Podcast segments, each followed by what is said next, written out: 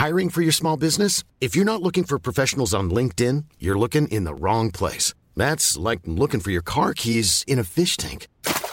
LinkedIn helps you hire professionals you can't find anywhere else, even those who aren't actively searching for a new job but might be open to the perfect role. In a given month, over 70% of LinkedIn users don't even visit other leading job sites. So start looking in the right place. With LinkedIn, you can hire professionals like a professional. Post your free job on linkedin.com slash people today.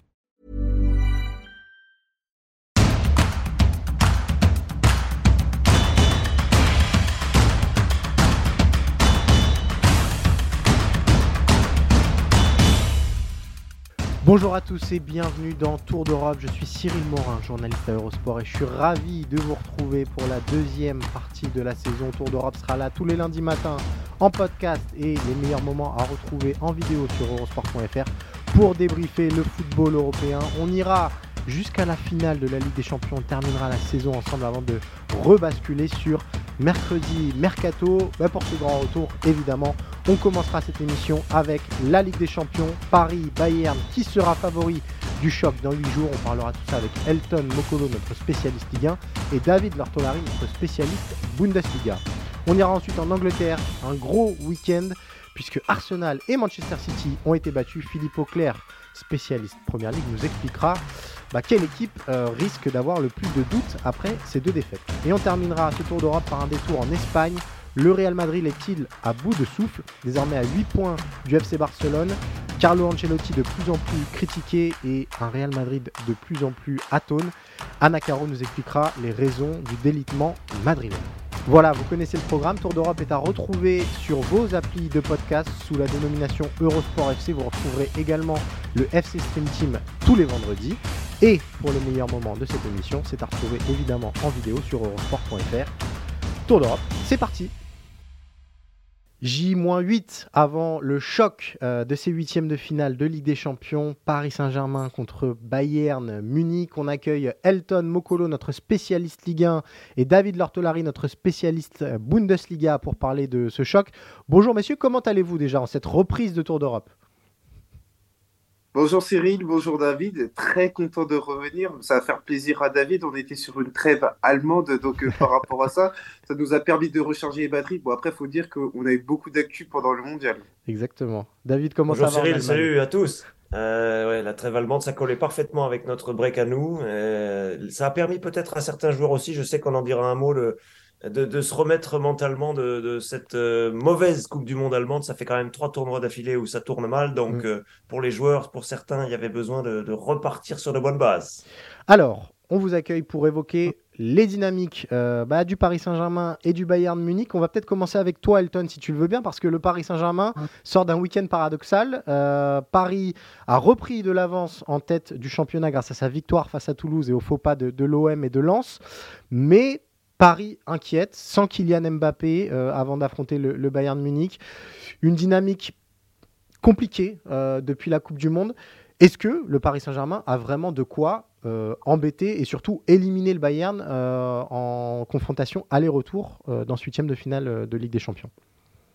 Alors oui, je te dirais sur le principe que le PSG a de quoi les ingrédients pour éliminer et battre Bayern. Maintenant, on ne peut pas occulter la dynamique. On savait que la post-Coupe du Monde serait une bascule très importante parce qu'on sait qu'il y a des joueurs parisiens qui ont été impliqués dans, dans cette Coupe du Monde de manière très, euh, très prononcée. Je fais référence à Lionel Messi qui a quand même remporté la Coupe du Monde. Je fais référence euh, à Kylian Mbappé qui allait en finale de Coupe du Monde, qui a mis un triplé mais qui a perdu cette finale. Je fais référence bien évidemment à Neymar qui a perdu en quart de finale.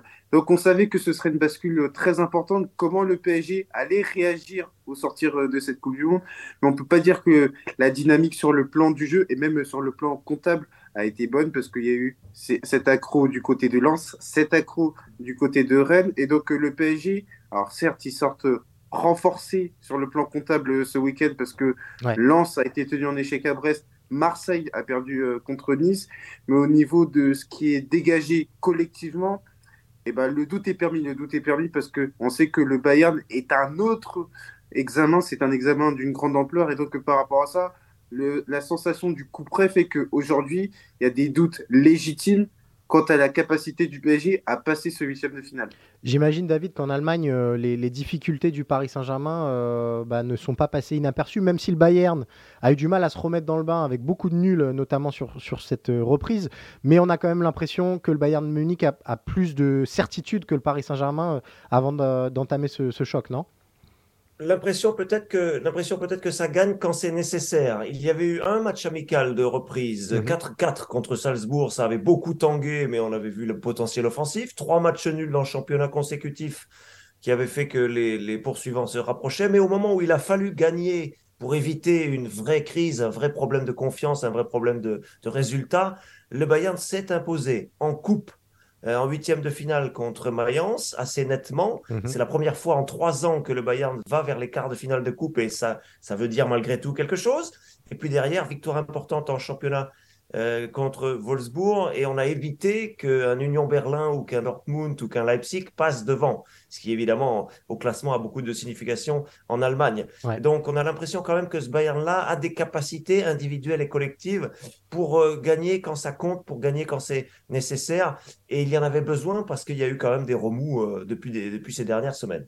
Alors David, on, on, va rester avec toi parce qu'il y a eu une petite passe d'armes entre Christophe Galtier et Julian Nagelsmann euh, ce week-end concernant euh, bah, le forfait de, Kylian Mbappé ou non, puisque Nagelsmann estime que, Mbappé devrait être euh, présent pour, pour ce match aller. les déboires parisiens sont commentés par la presse allemande et sont observés. Et tu nous dis que le Bayern est un club qui sera au rendez-vous des grandes affiches. Ça a l'air d'être un petit peu moins sûr pour le Paris Saint-Germain ces, ces dernières semaines. Ça, on en parle beaucoup en Allemagne? On en parle, mais très factuellement. Mbappé, l'absence d'un Mbappé, si elle devait se confirmer, Évidemment que les journalistes allemands en ont, en parlé, tous autant qu'ils sont, la presse généraliste, la presse spécialisée. C'est un, un, fait important pour, pour la rencontre qui vient. Et ça, ça a été évoqué. Après, euh, le, le, poker, euh, l'entraîneur Nagelsmann est très malin. Les journalistes ne sont pas dupes non plus et savent qu'il peut y en avoir une partie aussi côté Bayern. Mhm. Un Sadio Mané sera sans doute beaucoup trop court, trop court pour le match aller. Peut-être pourrait-il être présent pour le match retour, mais sait-on jamais. Il peut y avoir aussi une part de bluff, une part de poker de la part du, Bayern sur certaines euh, absences possibles. On a vu qu'un Choupo-Moting, par exemple, n'était pas là euh, à l'occasion du dernier match de championnat. Il va y avoir peut-être aussi un peu de... On va cacher quelques cartes euh, au moment d'affronter le Paris Saint-Germain. Oui, évidemment, les médias, évidemment, les observateurs évoquent les soubresauts du, PSG en Allemagne, c'est évident. On, s'était eu au moment du, tirage au sort où tu disais que le Bayern était déjà confiant quant à cette confrontation. Est-ce que depuis ce tirage au sort, euh, bah, il y a une tendance euh, qui s'est affirmée ou on est toujours sur le même rapport de force euh, selon les observateurs allemands je ne dirais pas que la tendance soit affirmée en faveur du Bayern, parce qu'il y, a quand même, bah, y, a quand même un club qui, qui a complètement changé de, de, gouvernance. Ce sont mhm. des choses qu'on ne mesure pas quand les résultats vont bien, mais, mais il y a des choses qui, qui, qui expliquent. Ou Lyonnais qui est moins présent, euh, un club qui est peut-être moins familier, moins chaleureux actuellement qu'il n'a pu être par le passé. C'est en train de devenir une énorme entreprise, tout le monde le sait, euh, comme euh, tous les top clubs autour de, du continent européen. Donc il y a plein de choses comme ça. Nouvel entraîneur, enfin entraîneur récent, changement d'entraîneur des gardiens, on en dira un mot avec Neuer aussi. Et donc c'est difficile de mesurer où en est réellement le Bayern. On disait ça gagne quand ça compte, mais sur la scène nationale. Donc, se, mesurer au Paris Saint-Germain, ça va être quelque chose de forcément nouveau dans une saison comme ça. Et il est très difficile, Cyril, pour nous, comme pour les gens en, Allemagne, de savoir vraiment quel est le rapport de force actuel, même si, même si on peut imaginer un petit avantage Bayern, parce que malgré tout, la machine tourne bien, il y a beaucoup de buts qui sont marqués, il y a eu de belles recrues, donc il y a quand même quelques certitudes malgré tout. Euh, notamment euh, Jao Cancelo qui a, déjà rejoint euh, bah, le rang des, passeurs décisifs au Bayern. Elton, peut-être un petit mot de, jeu parce que finalement les inquiétudes concernant le Paris Saint-Germain, elles viennent de là. On a l'impression d'une équipe qui joue sans grande intensité et quand on sait que c'est la valeur cardinale en Ligue des Champions ces dernières années, c'est toujours plus inquiétant. C'était l'une des priorités, notamment de la nouvelle direction incarnée par Luis Campos, mettre entre guillemets fin à ce déficit d'intensité en Ligue des Champions. On avait pris des profils qui étaient en adéquation avec cette nouvelle idée. Et ça prend un peu plus de temps, ça prend un peu plus de temps parce que j'aime à penser que la nature de ce PSG, c'est un PSG qui est un peu contre-culturel par rapport à ce qui se passe notamment en Europe, notamment du côté de l'Allemagne, où cette notion de contre-pressing, cette notion d'intensité est quelque chose d'élémentaire, alors que du côté du PSG, on est sur un rythme, c'est euh, Pochettino qui en parlait, beaucoup plus latin, avec mhm. notamment des joueurs comme Messi, comme Neymar, comme Kylian Mbappé, qui ont besoin de se construire euh, notamment avec euh, le ballon, et qui délaissent notamment cette notion. Et il va falloir régler ça à voir comment le PSG va réussir à imposer son rapport de force, parce que c'est la beauté du football, on peut imposer euh, sa philosophie de jeu, comment le PSG va réussir à faire en sorte que ce déficit d'intensité ne soit pas préjudiciable. Mais ça me paraît quand même euh, quelque chose de compliqué, parce que en face, ça affronte quand même une équipe qui justement est incroyable sur ce plan-là. On, a vu Christophe Galtier un petit peu euh, tâtonner ces dernières semaines euh, tactiquement avec euh, un 4-3-3, un 4-4-2 à plat. Il y a toujours la possibilité de repasser à trois défenseurs si d'aventure il y, a suffisamment de centraux disponibles. Est-ce que est-ce que ces changements ont dessiné quelque chose qui. Voilà, est-ce qu'il y a une compo ou un système qui se dégage, d'autant plus en l'absence de Kylian Mbappé pour toi?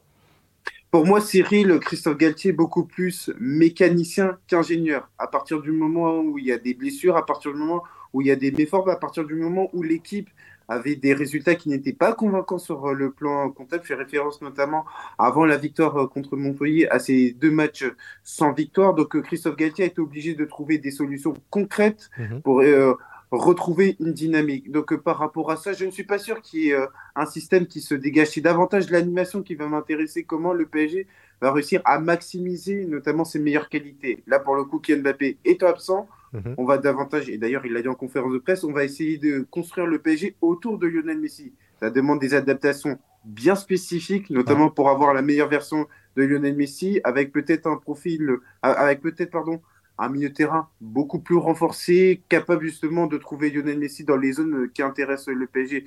Donc, il euh, n'y a pas pour moi une, tactique, un, système qui se dégage, c'est davantage l'animation qui va nous intéresser. Aujourd'hui, avant d'attaquer ce match face au Bayern qui arrive déjà la semaine prochaine, je suis bien incapable de dire euh, comment le PSG va attaquer ce match-là parce que ça va être la forme du moment qui va prédominer, les performances individuelles qui vont faire foi au moment de dessiner cette composition d'équipe. Est-ce que David, au, Bayern, on y voit un petit peu plus clair peut-être sur euh, au moins le système et sur les joueurs qui seront utilisés? On, a parlé de Joao Cancelo qui est venu renforcer le, flanc droit de, de cette équipe euh, munichoise. Est-ce que on a déjà une idée de comment va jouer le, Bayern au Parc des Princes?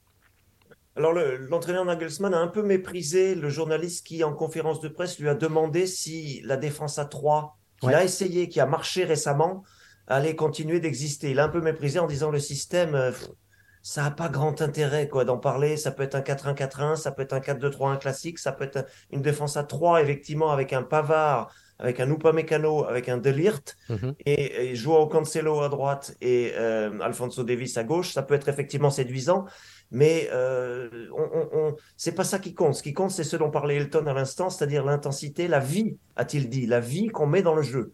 Et euh, de ce point de vue, euh, on n'en sait rien sur la compo et on a quand même des indices en revanche sur les individus. Il y a des joueurs, alors je n'ai pas fait une liste exhaustive, mais il y a des joueurs qui ne sont pas dans leur meilleure forme actuellement, qui ne sont pas vraiment dans le coup. Euh, Goretzka n'est pas très bien. Kimmich a été expulsé en championnat, on ne le sent pas extrêmement bien non plus.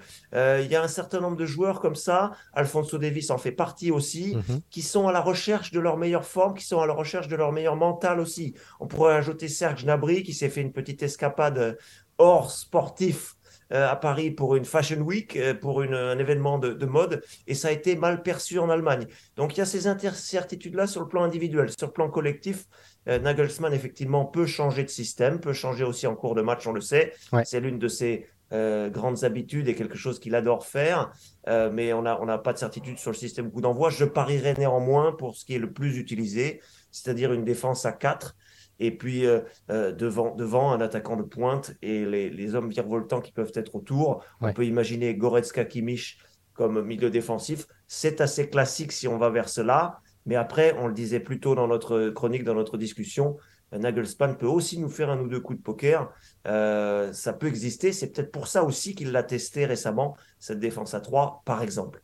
Il y a un homme qui ne sera pas là, euh, David, et qui malgré tout cristallise beaucoup de, discussions euh, en Allemagne ces derniers jours. C'est Manuel Neuer, qui, dans deux interviews non autorisées par le club, ou en tout cas le Bayern n'était pas au courant, bah, s'est plaint du renvoi de Tony Tapalovic, qui était un entraîneur des gardiens historiques au Bayern et qui était surtout très proche de, de Neuer. Euh, il a dit que pour lui c'était un coup, euh, alors qu'il était déjà à terre puisqu'il s'est gravement blessé euh, au ski. C'est comme si on m'avait arraché le cœur. Et on a vu l'organigramme munichois réagir d'une seule voix. On a eu d'abord Oliver Kahn, puis Hassan Salihamidzic, bah, qui ont critiqué vertement Manuel Neuer. C'est le FC Hollywood dans, toute sa splendeur. là, c'est le Bayern qui s'offre une crise politique à un moment un peu critique de sa saison. Absolument. Le FC Hollywood, au Bayern, il se passe toujours quelque chose quand ça paraît calme. Parce qu'effectivement, il y a des hommes calmes dans cette direction du Bayern. Kahn est un homme calme, froid, si vous mhm. voulez, entrepreneur. Euh, le président Herbert Teiner aussi, l'ancien patron d'Adidas, l'ancien patron de, de, la grande marque allemande, euh, est un homme aussi extrêmement calme. Et pourtant, ça bouge. Alors, il y, y, a un souci, je le disais, c'est que le Bayern est en train de changer d'air complètement. Et euh, changer d'air sur le plan de sa direction, sur le plan de sa gouvernance, changer d'air peut-être sportivement aussi. Euh, Thomas Müller approche de la fin. Manuel Neuer ne reviendra peut-être jamais à son meilleur niveau, mhm. voire jamais tout court. Et, d'autres trentenaires aussi ont, cédé la main. Et le, Bayern est en train de tâtonner un petit peu pour gérer tout cela. Il ne faut pas surestimer, Cyril, la sortie dans la presse d'un joueur. Philippe Lam l'avait fait il y a quelques années. Et après tout ça, un, club comme le Bayern peut l'absorber. Mais on a, on a du mal à, gérer cela tout de même. On a du mal à gérer Neuer qui s'est euh, qui s'est perdu, qui s'est fourvoyé un peu au ski sur 3 cm de neige, comme euh, c'est critiqué actuellement dans, dans, les médias allemands. On a du mal à gérer la sortie de Serge Gnabry. On a du mal à, se gérer un petit peu mentalement, psychologiquement en ce moment, à l'image de cette expulsion de Kimmich qui était un peu surprenante en championnat mhm. contre Wolfsburg. Et les dirigeants ont du mal à savoir jusqu'où il faut être sévère avec cette nouvelle génération. C'est peut-être un petit peu cela qui, qui, est, qui est actuellement incertain euh, au Bayern. Le club y survivra, la direction y survivra, mais les joueurs il y a des mauvais exemples qui sont donnés et ça peut être aussi euh, une phase de latence, une phase de euh, voilà un petit peu d'incertitude de de qu'est-ce qu'on peut faire, jusqu'où on peut aller dans notre liberté individuelle de joueur. Et ça, évidemment, les dirigeants doivent donner l'exemple. Et Nagelsmann est un petit peu au milieu de tout ça. Lui aussi ne sait pas trop comment gérer. Faut-il être très sévère? Faut-il être un peu laxiste? C'est un petit peu la difficulté en ce moment. Profitera Est-ce que ça profitera au PSG On va le savoir dans quelques jours. Euh, le PSG toujours Elton, peut-être pour se projeter sur la semaine qui vient, avec notamment cette euh, rencontre de Coupe de France au Vélodrome face à l'OM. On a vu euh, énormément de blessures ces derniers jours au, Paris Saint-Germain avec Renato Sanchez qui est venu s'ajouter à la liste. Euh, que doit faire euh, Christophe Galtier sur cette semaine pré-Ligue des Champions, euh, sachant qu'il y a de l'avance désormais au championnat? Alors, il y a la Coupe de France qui est une priorité pour un club comme le Paris Saint-Germain, mais est-ce qu'il faut faire tourner absolument avant le match décisif face au Bayern ou est-ce qu'il faut continuer de répéter les gammes parce que Paris n'est pas en avance?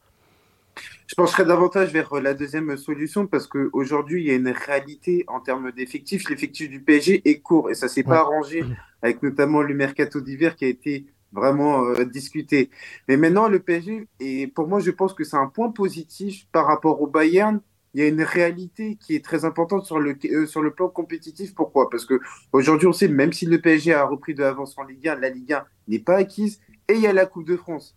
Par rapport aux années précédentes où, à partir du moment où le PSG faisait le travail en Ligue 1, avait un matelas confortable euh, par rapport à ses poursuivants, on pouvait envisager davantage le huitième de finale. Aujourd'hui, le PSG a des objectifs. Là, il va être question de quoi cette semaine?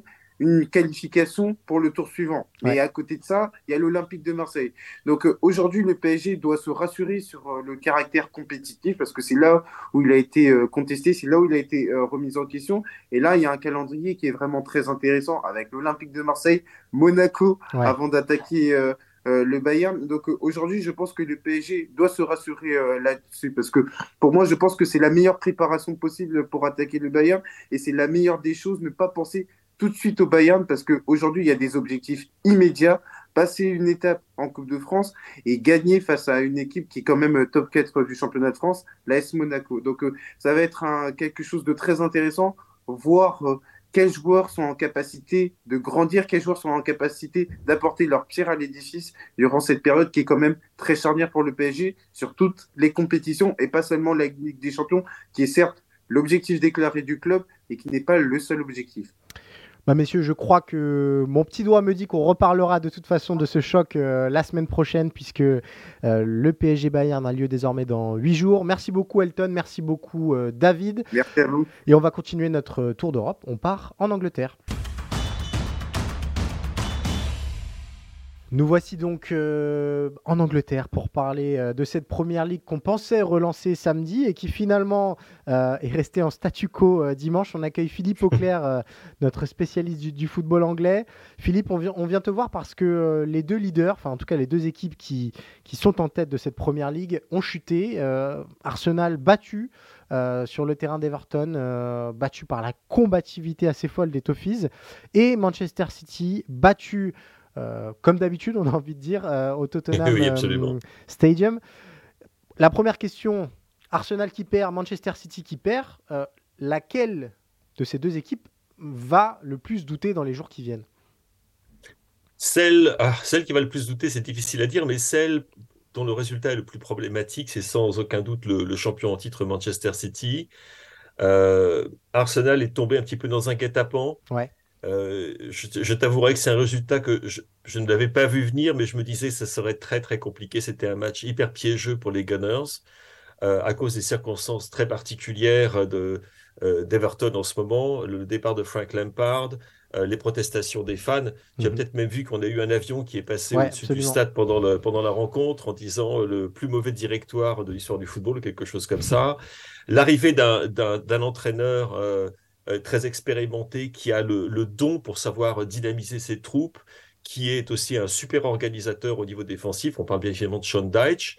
Et en fait, ce qu'on a vu, c'était du Burnley à, la puissance 10. Hein. donc, euh, avec un effectif qui est quand même, quand on voit qui est sur la feuille de match d'Everton, on peut vraiment se demander, mais comment se fait-il qu'ils soient dans la zone, de, la zone rouge quand on voit quand même les joueurs qu'ils ont Là, ils ont un entraîneur qui connaît à fond euh, la première ligne, qui connaissait à fond son, adversaire. Euh, et les, les, j'allais pas dire les faits de jeu, mais disons le déroulement du match a été a été conforme à ce que Daesh euh, espérait. Il a suffi qu'Arsenal soit, je un petit peu en dessous au niveau du tempo, en particulier dans, dans les passes, etc. Mais si c'était un petit peu en dessous, c'était aussi parce qu'en face, ils avaient une équipe qui était remontée comme une pendule, avec en milieu de terrain, au passage, deux joueurs euh, qui sont passés par la Ligue 1, Onana et, et, et, Doucouré. Et Doucouré aussi. Et, et ça m'a fait trois. Mais Onana a été absolument immense dans ce match, absolument incroyable. Et ce, milieu de terrain a bouffé le milieu de terrain de toute façon des Gunners et, et le résultat n'était pas euh, euh, totalement inattendu. Euh, sur la physionomie du match, il n'y a pas eu, ça n'a pas été une, un, match que l'on perd sur une, une frappe de 40 mètres qui rentre par hasard, ou etc., ou une décision arbitrale, pas du tout. Je dirais que c'était un match très serré, ça aurait pu se terminer 0-0, 1-0 pour Arsenal, 1-0 pour Everton. Bon, voilà. C'est pas une catastrophe, c'est ce qui arrive dans, dans toute saison. Et je ne pense pas que Mikel Arteta sera particulièrement perturbé. Euh, il a, alors, le prochain match, c'est celui qu'on suivra bien évidemment avec beaucoup d'attention, hein, savoir si jamais on aura la réaction contre Brentford euh, le 11 février, qu'on est en, droit d'espérer de la part du leader du championnat. Mais très honnêtement, la performance était un petit peu en deçà de ce que ce l'on attendait d'eux au vu de au vu du spectacle qu'ils nous ont fourni récemment. Mais rien de plus euh, dommageable que cela. Euh, par contre, du côté de Manchester City, je pense qu'il y a beaucoup, beaucoup, de questions, il y a beaucoup, beaucoup de questions qui se posent. Euh, donc, le stade de Tottenham, qui est un endroit maudit pour les Citizens, puisqu'ils n'ont jamais gagné là-bas, mais ils n'ont même jamais marqué là-bas jusqu'à présent. C'est assez dingue pour une équipe comme, comme Manchester City. Euh, Malgré 84 84 tirs au but, 0 but euh, au but du con. Incroyable. La, malédiction tient bien. Euh, Pep Guardiola, très critiqué pour avoir laissé notamment euh, Kevin De Bruyne sur le banc au, coup d'envoi. Et finalement, bah, City qui avait la possibilité de revenir à deux petits points d'Arsenal malgré un match en plus, bah, qui reste à 5 points et qui donne l'impression que c'est pas son année. Est-ce que c'est un petit peu ce qui se dégage actuellement en Angleterre?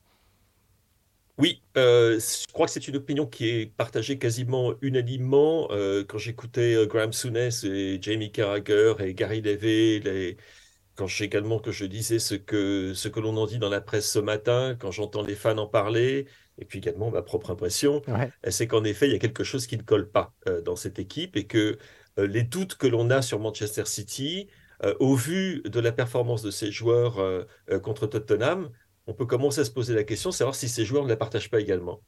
Si on, est, on est dans un, ces moments de flottement, mais comme toute équipe, on connaît pendant une saison. Mais généralement, Manchester City parvenait toujours à se sortir des petites turbulences même encore, euh, souvenons-nous du, match précédent contre Tottenham, où ils étaient menés 2 à 0, ils ont trouvé les ressources, euh, en particulier grâce à Roland, euh, pour, pour, pour l'emporter 4-2. mais là, on a l'impression de quelque chose qui s'est mis en place. J'appellerais pas ça un malaise. C'est petit, un petit point de côté qu'on sent et dont on n'arrive pas à se débarrasser et avec une équipe qui, euh, et c'est étonnant, au fil des matchs, on a l'impression qu'elle a de plus en plus de mal à jouer avec Holland. Ouais, bah justement. Extraordinaire, non J'allais y venir parce que Jamie Carragher a, eu des propos très forts. Euh, on ne voit pas du tout Haaland. City est une équipe différente et City est une équipe moins bonne avec Haaland euh, dans l'équipe. Ce n'est pas de sa faute, mais malgré tout, c'est un constat qui semble se dessiner de plus en plus. On a parlé des débuts tonitruants euh, de Haaland. Là, ça a nettement ralenti. Et finalement, bah, la question de son intégration dans l'équipe euh, se pose de plus en plus. Oui, et, une stat que, Jamie a, citée que je trouve très parlante, c'est le fait que oui, il a 25 buts. Mhm. Donc on va dire donc c'est un succès. Oui, mais Manchester City n'a pas marqué davantage de buts que lorsqu'il n'était pas là.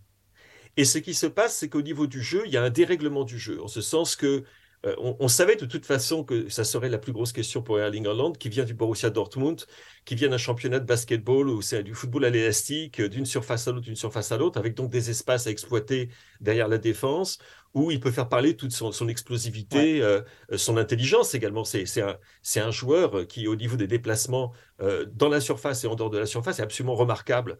Et là, encore une fois, mais le nombre de fois où on l'a vu décrocher, et il a beaucoup décroché dans cette, dans cette rencontre, euh, sur la ligne médiane, attendant la passe euh, qui, irait le, mettre dans l'espace. Cette passe n'est jamais venue. Il n'a pas touché un seul ballon dans la surface de réparation euh, de Tottenham, ce qui est quand même absolument hallucinant quand on voit les stats de, possession des Citizens. On se dit, bon, mais quand même, il aurait dû être présent. Mais il était présent sur le terrain, mais personne ne l'a cherché, personne ne l'a trouvé.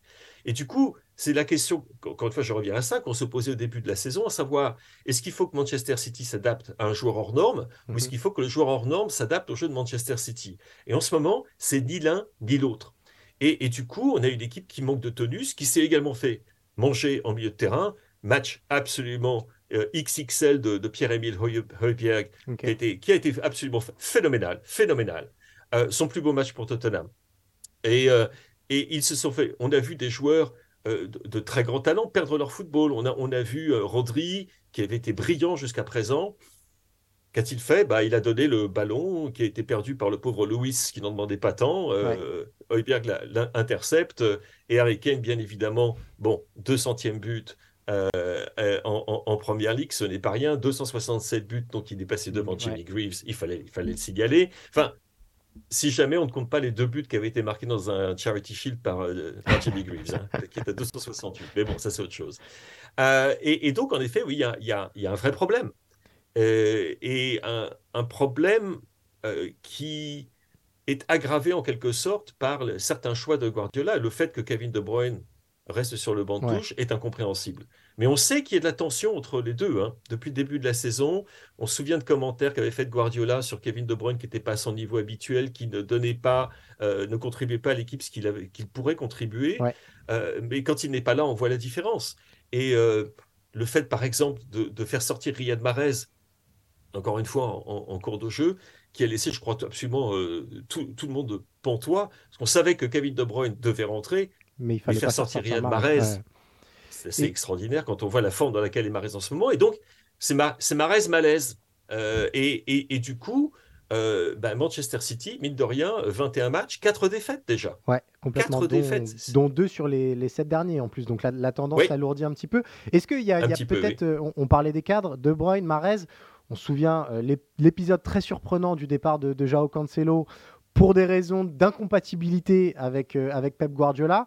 Euh, est-ce que finalement, euh, tout ça ne, nous fait pas poser la question d'une possible rupture entre les cadres et Pep Guardiola, où on n'en est pas, on n'en est peut-être pas encore là, mais la question se pose, non?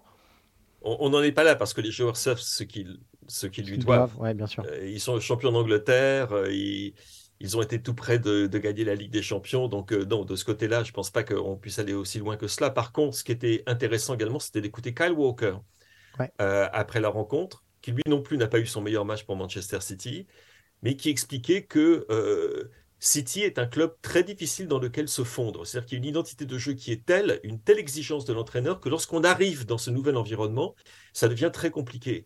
Et on a vu toute la frustration d'Erling Holland. Hmm. Euh, le, langage corporel, qui n'était pas un langage, il baissait pas les bras, c'est pas du tout ce type de joueur. Mais cette exaspération par moment, ça y est, j'ai encore fait une course de 20 mètres, personne ne va me chercher. Et il va falloir que Pep Guardiola, à un moment ou à un autre, décide sur le terrain d'entraînement de, de, faire adopter d'autres, ajuster les automatismes. En ce moment, on a une équipe qui joue, euh, c'est le pilote automatique, et, c'est le pilote automatique, mais un pilote automatique qui dérive. Et euh, il y a un manque de direction, c'est comme si on avait, c'était un 10 plus 1, le schéma tactique de Guardiola. Avec, c'est quand même extraordinaire en pointe, l'un des joueurs les plus redoutables du football mondial, si ce n'est le plus redoutable du football mondial, que l'on utilise mal ou, comme c'était le cas contre Tottenham, pas du tout.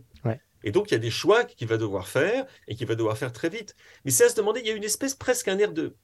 C'est ça qui m'a le plus frappé, un air de résignation dans cette équipe. Parce qu'on aurait pu s'attendre, par exemple, en fin de rencontre, je veux dire, il y a encore un point à aller chercher, mais c'était, c'était palichon, c'était apathique, c'était également. Euh, il commettait des petites fautes, il hachait encore le jeu. il y a d'ailleurs Cal Walker dans les arrêts de jeu. Il y a encore 2-3 minutes, il y a une grosse pression. Tottenham joue à 10. Il commet une faute stupide euh, sur, le, sur la ligne de touche. Pas de problème, Tottenham prend tout son temps. C'est encore une minute de plus qui a été grattée euh, à ce qui restait à jouer. Et, et, et, on a l'impression qu'il n'y avait plus de patron sur le, sur le terrain.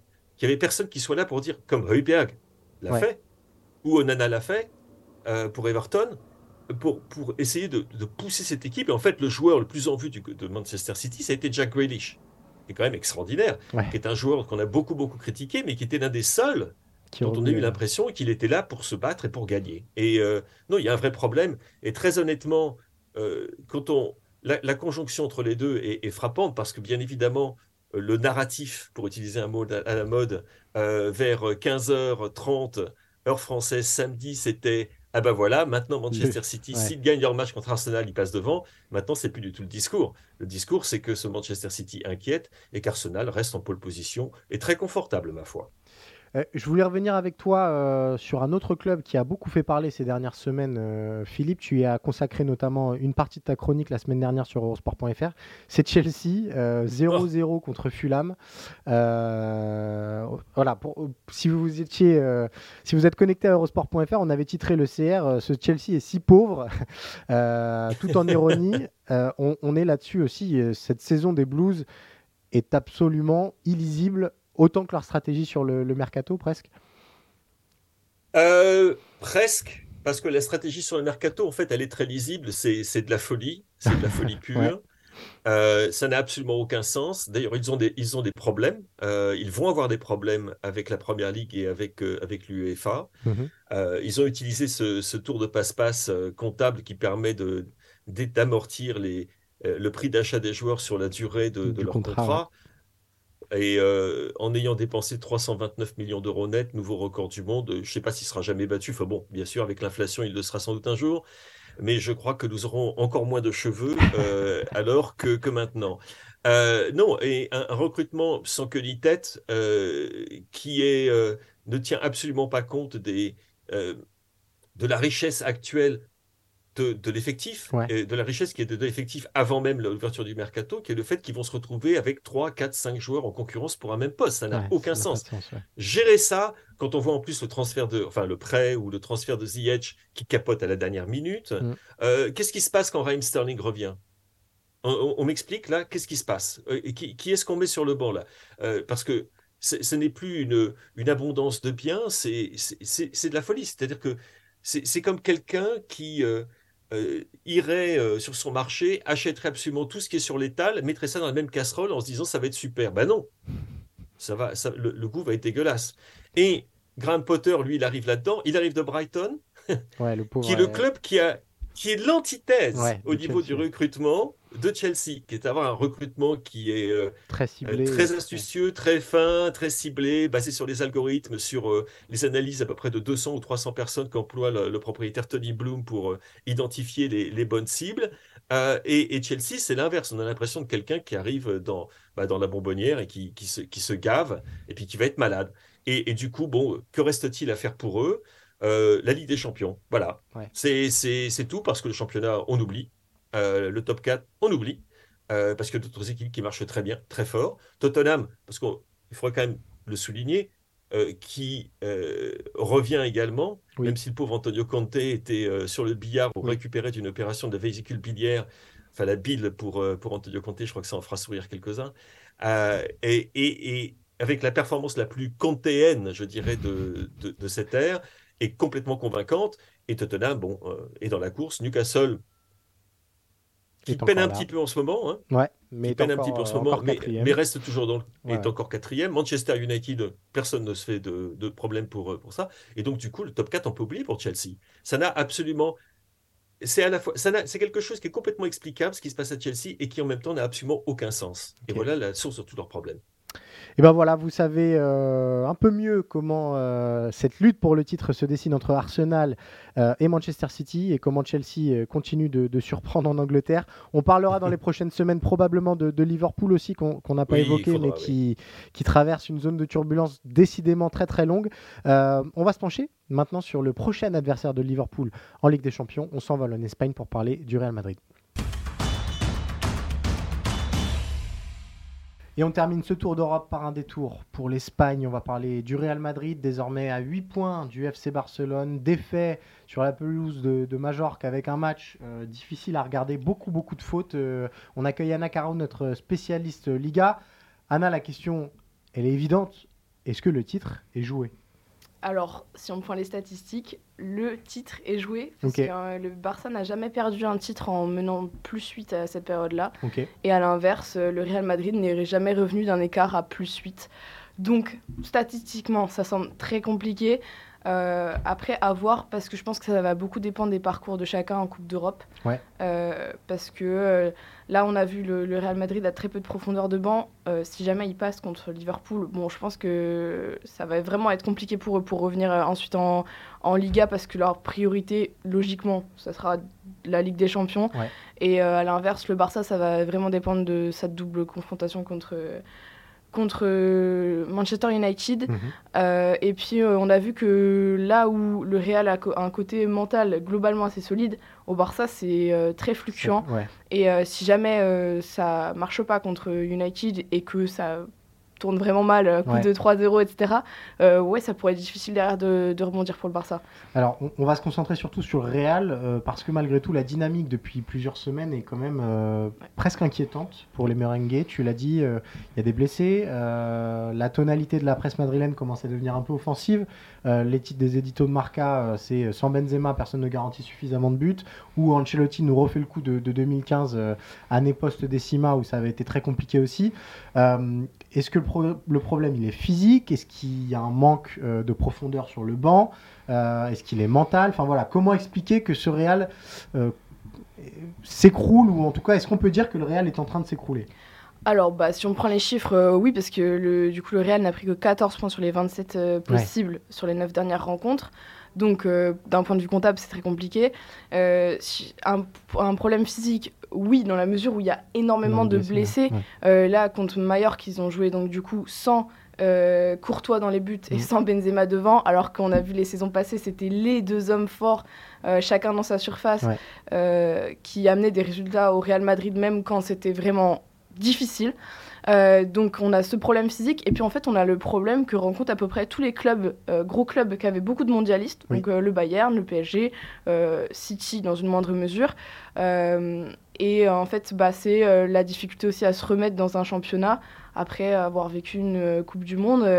du coup, on avait beaucoup de blessés du, de cette Coupe du Monde. Bah, on pense notamment à Chouameni au, au Real. Mhm. mais en fait, c'est un peu un, ensemble de choses. C'est aussi le fait, le choix du Real Madrid de ne pas avoir recruté cet hiver, alors qu'ils auraient pu financièrement. Mhm. Ancelotti a toujours dit qu'il était satisfait de son groupe. Bon, aujourd'hui, je pense qu'il il, pense un, peu autrement.